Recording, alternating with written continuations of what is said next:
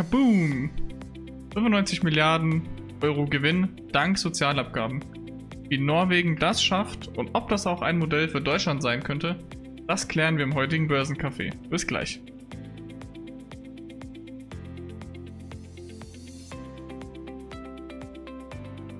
Servus und herzlich willkommen zum heutigen Börsencafé am Sonntag. Mein Name ist Kevin, mit mir dabei, wie immer Ivan.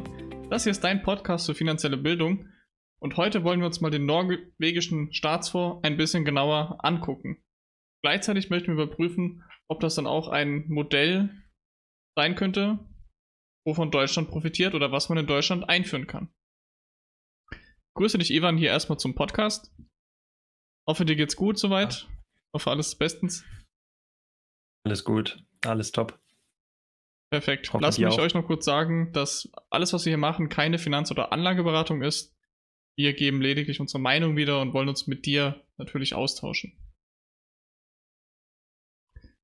Gut, bevor wir ins Hauptthema starten, lass uns wie immer mit der Börsenweisheit der Woche beginnen, die ich diesmal ausgesucht habe. Und zwar lautet die Börsenweisheit diese Woche: Börsengewinne sind Schmerzensgeld. Erst kommen die Schmerzen, dann das Geld.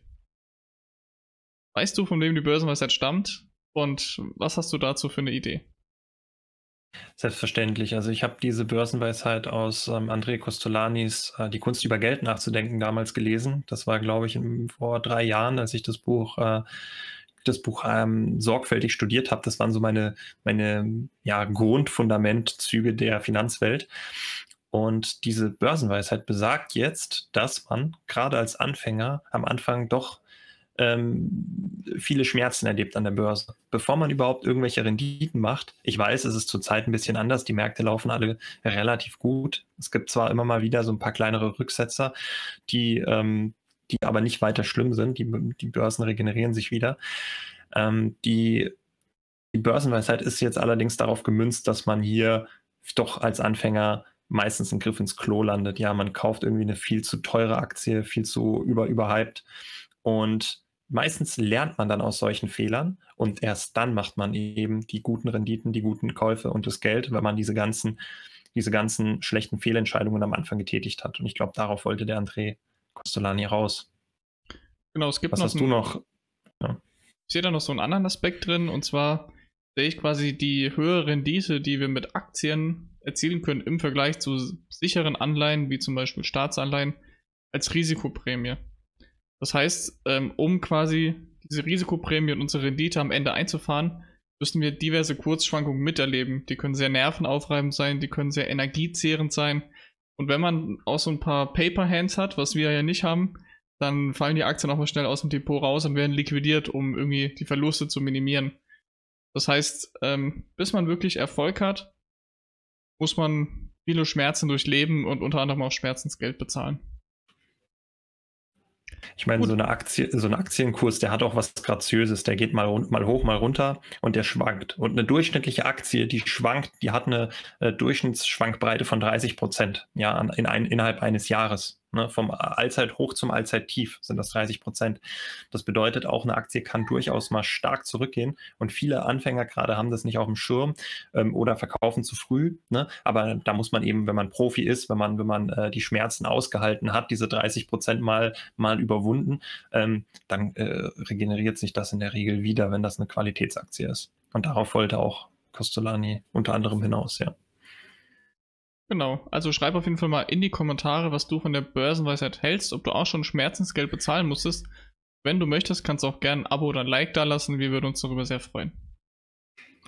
Gut, kommen wir mal zum Modell des norwegischen Staatsfonds. Der Nor norwegische Staatsfonds ist ja quasi, ja, wie der Name schon sagt, ein Fonds vom Staat auferlegt, in dem Geld investiert wird, um natürlich Geld für die Bürger zu sammeln, um die Rente zu finanzieren und um die finanzielle Kapazität weiter auszubauen.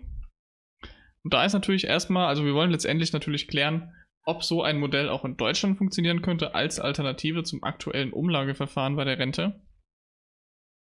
Und da ist natürlich erstmal wichtig zu wissen, wie der Staatsfonds denn eigentlich funktioniert. Gut, also zuerst muss man wissen, dass der Staatsfonds erst seit 2006 investiert und quasi in zwei Bereiche unterteilt ist. Einmal in den staatlichen Pensionsfonds Norwegen und einmal den statisch, staatlichen Pension, Pensions, Pensionsfonds Ausland. So, der staatliche Pensionsfonds Norwegen, der investiert quasi die Sozialversicherungsbeiträge gewinnbringend am Finanzmarkt. Und der Pensionsfonds Ausland, der investiert die Erträge aus dem Ölgeschäft und dem Gasgeschäft an dem Finanzmarkt. Diese beiden Bereiche wurden in 2006 einfach zusammengebündelt, sodass immer, die immer noch getrennt verwaltet werden, aber jetzt in einem Topf quasi sind. Und das ist heute der norwegische Staatsfonds.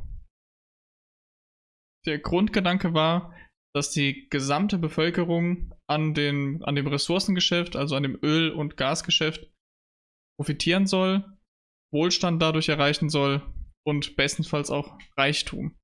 Das so, dass also nicht nur Funktionäre oder Politiker daran profitieren. Finde ich auf jeden Fall schon mal einen sehr, sehr geilen Grundgedanken. Einen sehr, sehr sozialen und gerechten Grundgedanken. Und mittlerweile ist es so, dass in über 9100 Unternehmen weltweit investiert wird durch diesen Staatsfonds und alle Bürger Norwegens an diesem Staatsfonds teilhaben. Wichtig wäre noch zu wissen, von wem der norwegische oder wie eigentlich diese ganze Verwaltung und die Organisation funktioniert. Also verwaltet wird der norwegische Staatsfonds von der Notenbank Norges.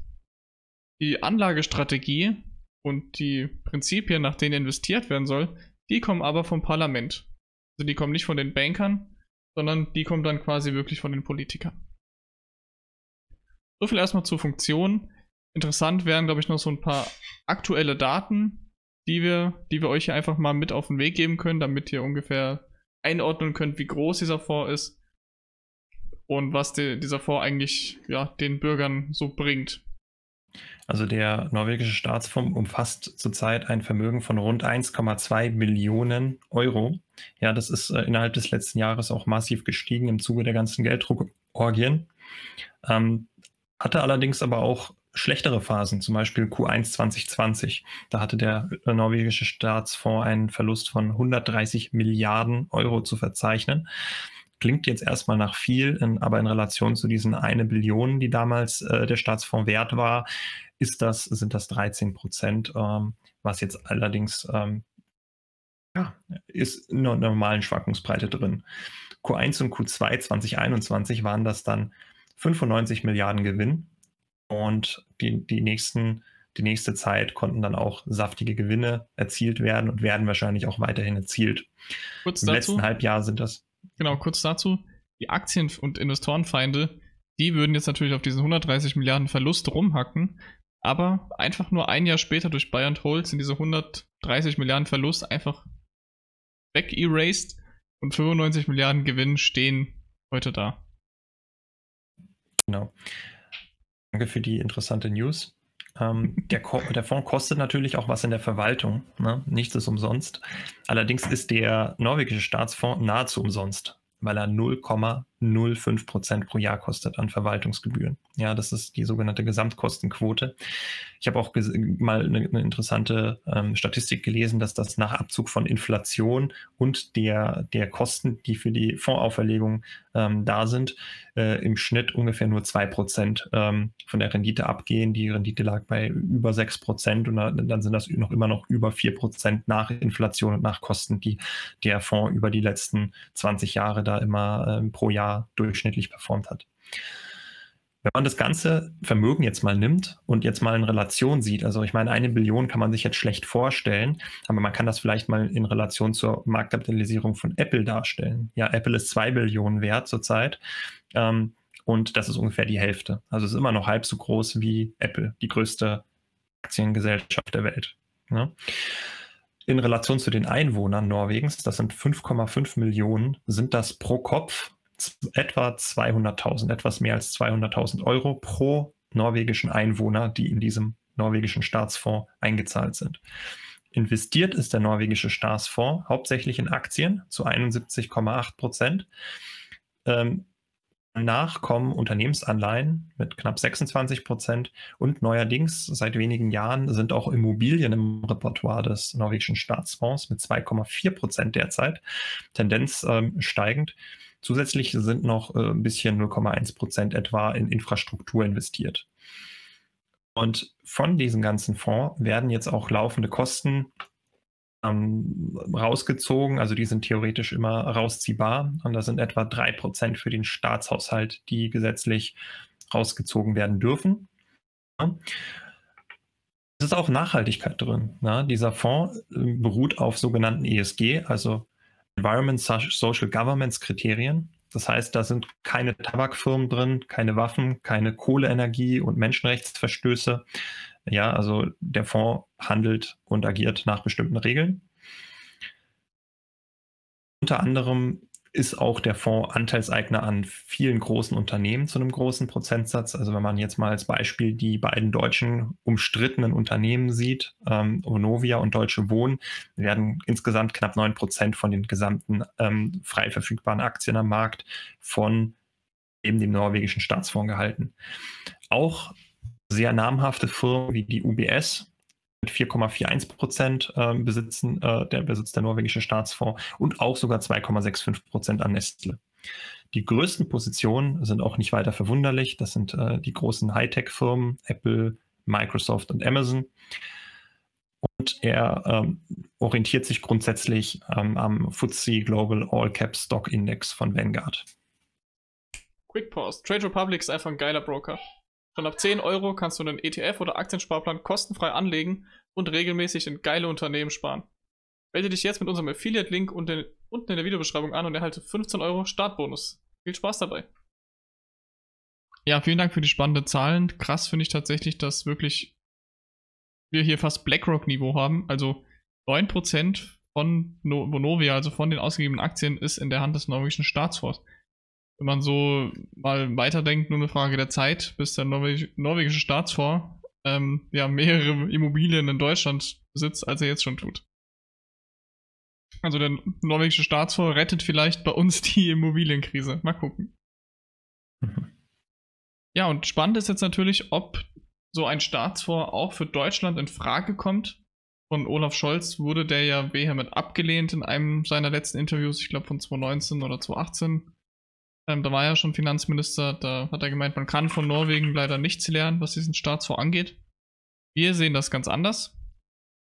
Und deswegen die Frage, ist dieser Staatsfonds für Deutschland möglich, sinnvoll und realistisch? Und wir sagen dazu ja, ja und ja. Es ist möglich, denn eine kapitalbasierte Rente ist auch im Zuge des Wahlkampfs gerade überall im Gespräch. Deutschland kann allerdings nicht aus Einnahmen aus einem Ressourcengeschäft hoffen, wie zum Beispiel Norwegen aus dem Öl- oder Gasgeschäft. Das heißt, Deutschland muss versuchen, mit vorhandenem Kapital, mit Steuereinnahmen, mit den ganzen Abgaben Erträge zu erwirtschaften. Denn wie wir alle wissen, die Rente trägt vielleicht 45 bis 50 Prozent unseres Durchschnittsbruttoeinkommens und ist somit sehr, sehr gering, meiner Meinung nach. Und was auch noch zu beachten ist, die Bevölkerung wird immer älter und nicht jünger. Das heißt, wie lange ist unsere Rente denn noch sicher?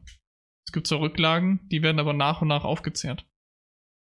Mit einem Staatsfonds könnte man langfristig Kapital sichern und durch die erwirtschafteten Erträge die Rente bestenfalls garantieren.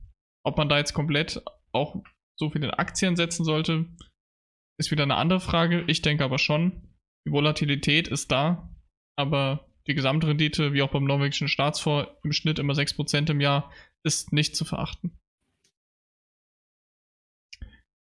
Ist das Ganze denn sinnvoll? Ja, sinnvoll ist es auf jeden Fall. Einfach damit wir die Rente sichern können und auf dieses Umlageverfahren verzichten können, was einfach immense Verwaltungskosten verursacht. Das sind die Kosten für den, also ein TER oder eine Gesamtkostenquote von 0,05% würden wir mit diesem Umlageverfahren niemals erreichen.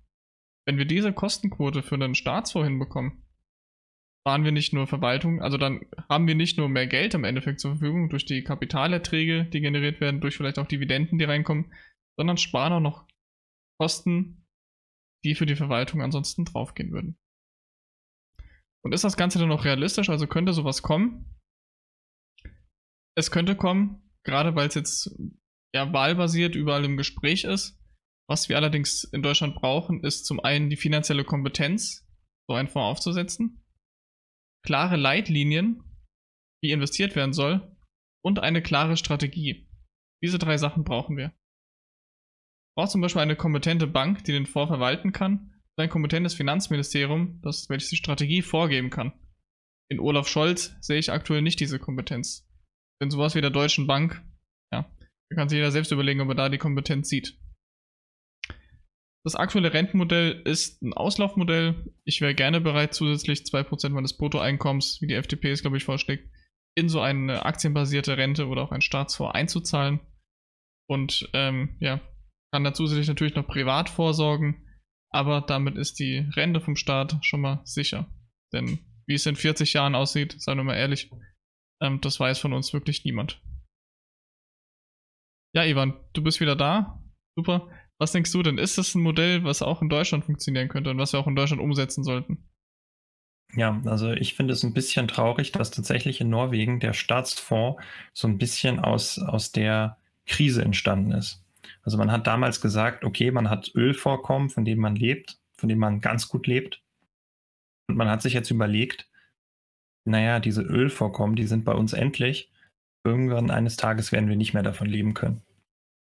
Dann haben sie eben beschlossen, okay, wir versuchen Teile umzuschichten in einen Staatsfonds für unsere Bürger. Ja, also, dass wir, solange wir jetzt noch Erträge generieren können aus unseren Ölreserven, tun wir die eben in Aktien oder in Kapital anlegen, grundsätzlich. Also Immobilienkapital ist ja alles. Ähm, und das Ganze hat so gut funktioniert, das hat eingeschlagen wie eine Bombe, kann man sich jetzt ungefähr vorstellen, dass andere Regierungen jetzt da auch ähm, so ein bisschen auf den Zug aufspringen wollen oder viele Leute das jetzt aufgreifen. Und klar, die Kurse sind seitdem gestiegen. Wenn man das Ganze vor 20 Jahren gemacht hätte, hätte man wesentlich preiswerter das Ganze bekommen und günstiger. Aber nur weil jetzt jemand reich geworden ist durch oder viel Geld gemacht hat durch etwas, heißt es ja nicht, dass man es nicht unbedingt aus, also, also nur weil man es ihm nicht gönnt, jetzt nicht auch kaufen sollte, obwohl das persönlich einem auch was bringt. Ich meine, das ist so ein bisschen die Argumentation auch von Scholz, glaube ich. Naja, wenn, wenn da so Leute ganz reich geworden sind, die haben sich die Taschen voll gemacht, warum sollten wir die Taschen von den Leuten jetzt noch voller machen, indem wir ihre Assets kaufen, die die Leute vor 20 Jahren günstig erworben haben? Aber es gibt nun mal nicht, nichts, keine Stufe unter Aktien. Ja, es gibt Aktien und drunter gibt es nichts. Es gibt Firmen. Und was willst du sonst kaufen, was irgendwie Erträge erwirtschaftet, ist die Frage. Ne? Von ja, daher. Es ist, es ist sehr, alternativ, sehr alternativlos. Ja. Man könnte noch mit Kryptowährung argumentieren, aber ich glaube, das ist jetzt für einen Staatsfonds nicht unbedingt geeignet. Nee, es ist nicht geeignet, tatsächlich. Ähm, ich glaube auch nicht, dass es jemals dazu kommen wird, dass äh, ein Staatsfonds in Kryptowährungen investiert. Zumindest nicht so schnell und wenn dann auch gar keine großen nennenswerten Beträge. Aber ich mag mich auch irren. Ich mag mich gerne irren. Also was ich genial finde an dem Staatsfonds ist, dass hier wirklich ähm, ein kapitalistischer und ein sozialer Aspekt vereint werden und man durch eine kapitalistische oder durch eine soziale Motivation kapitalistisch handelt und einfach jeder profitiert. Denn das Geld gehört jetzt nicht einem Aktionär, oder den Politikern, sondern das Geld gehört wirklich dem Volk. Und einfach durch clevere, nicht mal durch eine clevere Anlage, einfach durch eine komplette Standardanlage in Aktien, dass man auch mit diesem Fuzzi All, wie heißt der, All Cap Stock ähm, einfach nachbilden kann. Was jeder zu Hause quasi nachkaufen kann. Ähm, sichert man einfach Wohlstand für die Bevölkerung. Und das ist das, was mir in Deutschland fehlt. Genau so ist es. Das fehlt mir auch in Deutschland. Gut. Also, das ist der feuchte Rententraum Deutschlands. Mal schauen, ob er Wirklichkeit wird oder ob es bei einem nassen Höschen bleibt. Ivan, lass uns zu den Trades kommen. Was ist bei dir die Woche? Also bei mir, ich mach's mal wieder schnell. Ich habe die Woche nichts getradet. Heute kurzer Blick ins Depot, schnell wieder den Bildschirm ausgemacht. Äh, und von daher würde mich mal interessieren, was denn sich bei dir jetzt getan hat. Hast du irgendwas Neues ausprobiert, was Neues gekauft? Ja, also ich habe mich mal mit Staking näher beschäftigt. Ich habe auch kleine Positionen mal, mal in Staking gegeben. Das sind wirklich kleine Positionen. Ähm, erstmal nichts Nennenswertes und äh, mache da weiter Erfahrungen und muss sagen, es funktioniert schon ganz gut. Also es ist, äh, es ist ziemlich einfach, ne? Und ich glaube auch, man sollte bei sowas vorsichtig sein. Also grundsätzlich beim Staken, Lending oder was auch immer, was man betreibt. Ich meine, mit der 10 Jahres Steuerhaltefrist ähm, sollte jedem klar sein. Ne? Also wenn ihr das, das haben, wir, haben wir ja auch schon Videos dazu gemacht. Und ähm, außerdem sollte man natürlich auch, auch die Gefahr haben vor Hacks. Ne? Eure Coins befinden sich nicht mehr in eurem Besitz. Ihr gebt den Besitz, den Besitz ab an irgendwelche Drittanbieter und die können natürlich äh, gehackt werden, pleite gehen, euer Geld ähm, theoretisch, siehe Wirecard, ja, ähm, wegnehmen und ähm, immer auf der Hut sein. Und ich, ich würde sogar raten, niemandem mehr als 5 bis 20 Prozent in Staking zu geben, ja. Ähm, oder zumindest, wenn ihr einen größeren Prozentsatz machen wollt, nie mit allem reinzugehen und immer auch ein bisschen zu streuen, ja, dass ihr verschiedene Anbieter habt, auch mal, keine Ahnung, ähm, zum Beispiel, du hast äh, Cake angesprochen, Kevin, äh, das könnte man machen oder ähm, ähm ja, wie, Nuri, wie ist der andere Nuri bietet es auch an. Ja, Nuri, Nuri ich glaube, Nuri, die machen auch äh, über, wie heißt der, der Anbieter, über den es Nuri die macht? Die machen über, über Celsius, aber da kannst du Celsius. nur Bitcoin staken.